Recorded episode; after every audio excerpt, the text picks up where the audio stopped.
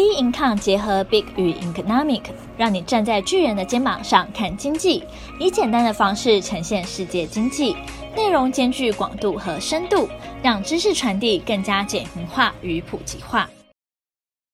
各位听众好，欢迎收听小资生活理财术。今天呢，要跟大家聊的主题呢是教育翻不赢的阶级复制哦。我还记得说，大家以前呢，就爸爸妈妈都会说，哦，你要多念一点书啊，就是念书会为了你好，然后可能会要求你一定要，呃，学业可以怎么样怎么样，然后甚至啊，听到蛮多人家长啊，可能都会说，哎，少一分啊，打一下这样的状况，对于教育呢，就非常的认真。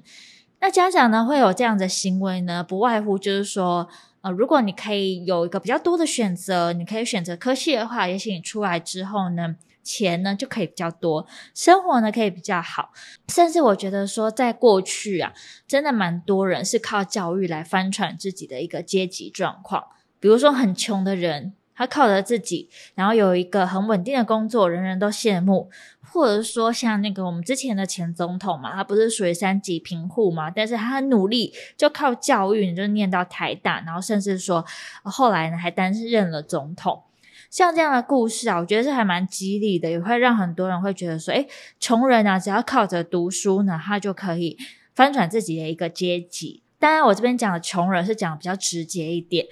这有些时候是一个相对，可能生活呢没有那么好，那不是说就是故意要讲的很激进之类的。那也希望大家听了不要觉得就是不舒服。那其实今天会跟大家聊这个主题啊，其实也是我们 Instagram 呢有发了那个文章之后呢，大家其实反应呢也都非常非常的热烈。因为呢，目前的一个高物价、高房价一个关系，让很多就是青年嘛纷纷出现，比如说像中国大陆那边的躺平文化，那甚至说在韩国那边呢也开始流行起说，呃，觉得这一切都是靠投胎的命运。那日本也是哦，日本年轻人就流行父母扭蛋，好像转到什么呢？你就家庭呢就是凭运气，那父母的财力呢决定了小孩子的一生。诶，现在真的还蛮容易有这个状况出现的哦。那我们好像是看到一篇文章啊，研究发现说，有钱人的小孩啊，进台大的几率是穷人的六倍。所以有钱人的小朋友呢，他们得到的政府资源，还有在自己父母身上得到的资源，也相对的会比较多。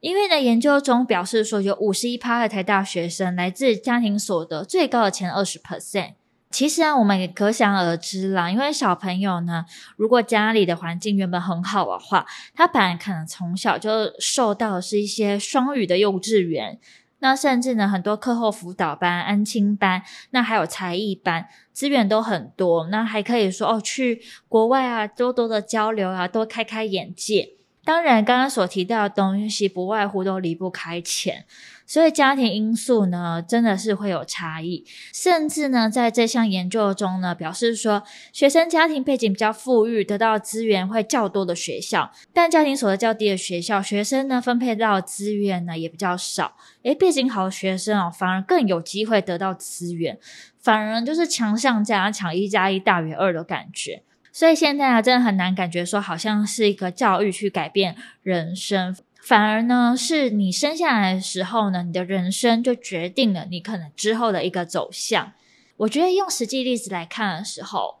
会看到说，诶，其实呢，蛮多有钱人家的小孩，他不一定说真的多会念书。如果你要念的话，家里可以支持你，然后也愿意帮你送出国。可是你不念，你想要自己出来创业的话，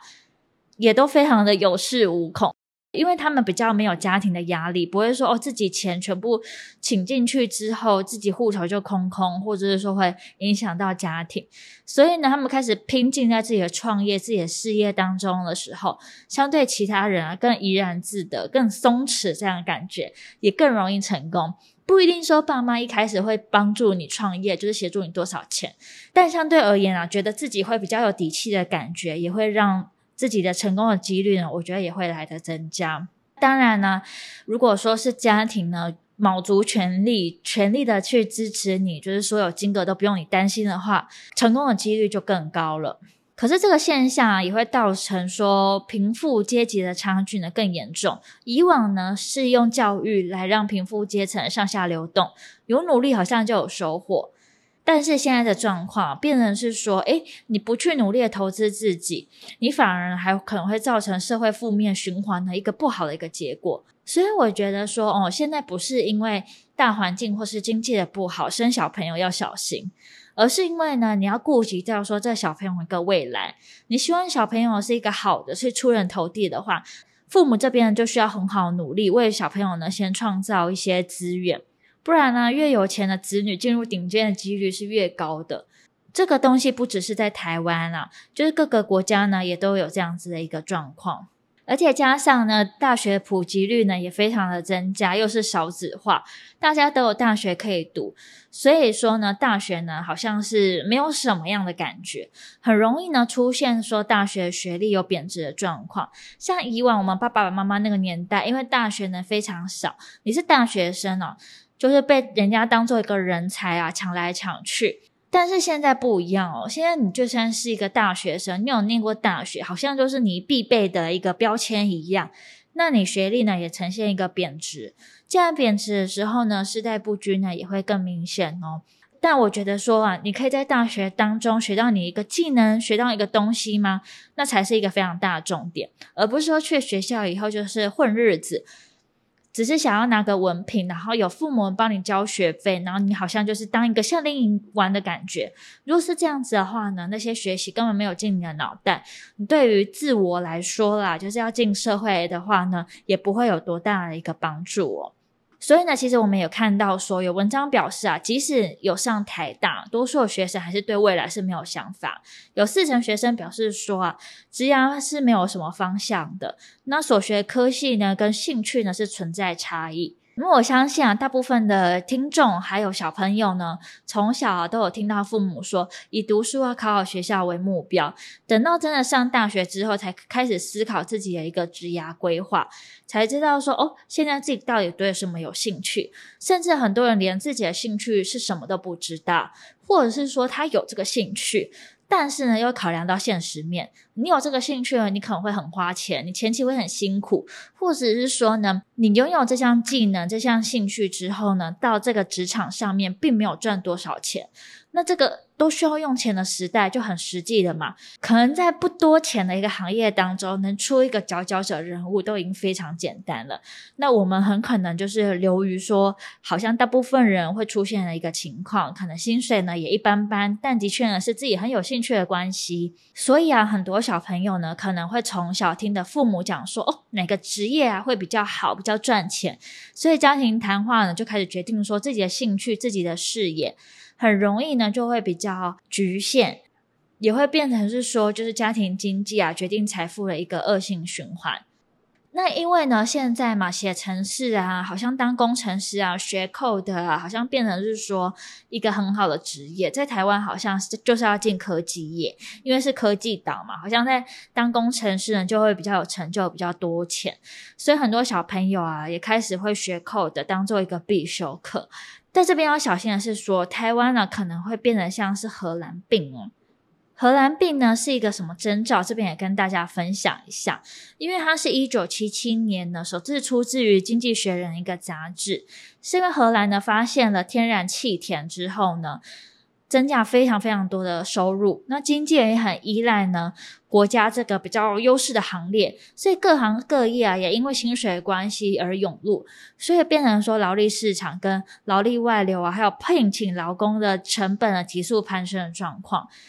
也导致呢失业率啊跟产业呢变成很不平衡的一个情况，这样子的话就变成说会比较危险一点。毕竟啊，就是从 IMF 国际货币基金它的预估当中呢，二零二二年呢，台湾的人均 GDP 又有望可以达到三点五万美元，超过日韩，成为东亚第一。哇，这样看起来很厉害，因为日本跟韩国可能都已经就是优越很久了。毕竟就是日本嘛，从以前就是一个很精致感觉的国家，然后。在东亚当中，好像是一个佼佼者。那韩国的话，也是这几年呢，他们一个经济的一个崛起，甚至说韩流啊，整个突袭了整个全世界，所以导致说他们的经济呢也非常的不错。但如今台湾可以变成东亚第一耶，那就表示说，哎，蛮有可能都是一个科技业，我们这个科技岛一个盛况。所以呢，我觉得看完这些文章之后，觉得还蛮感慨的。那究竟呢？大家呢还可以做一些什么样的职业？那大家真的要一窝蜂往科技业吗？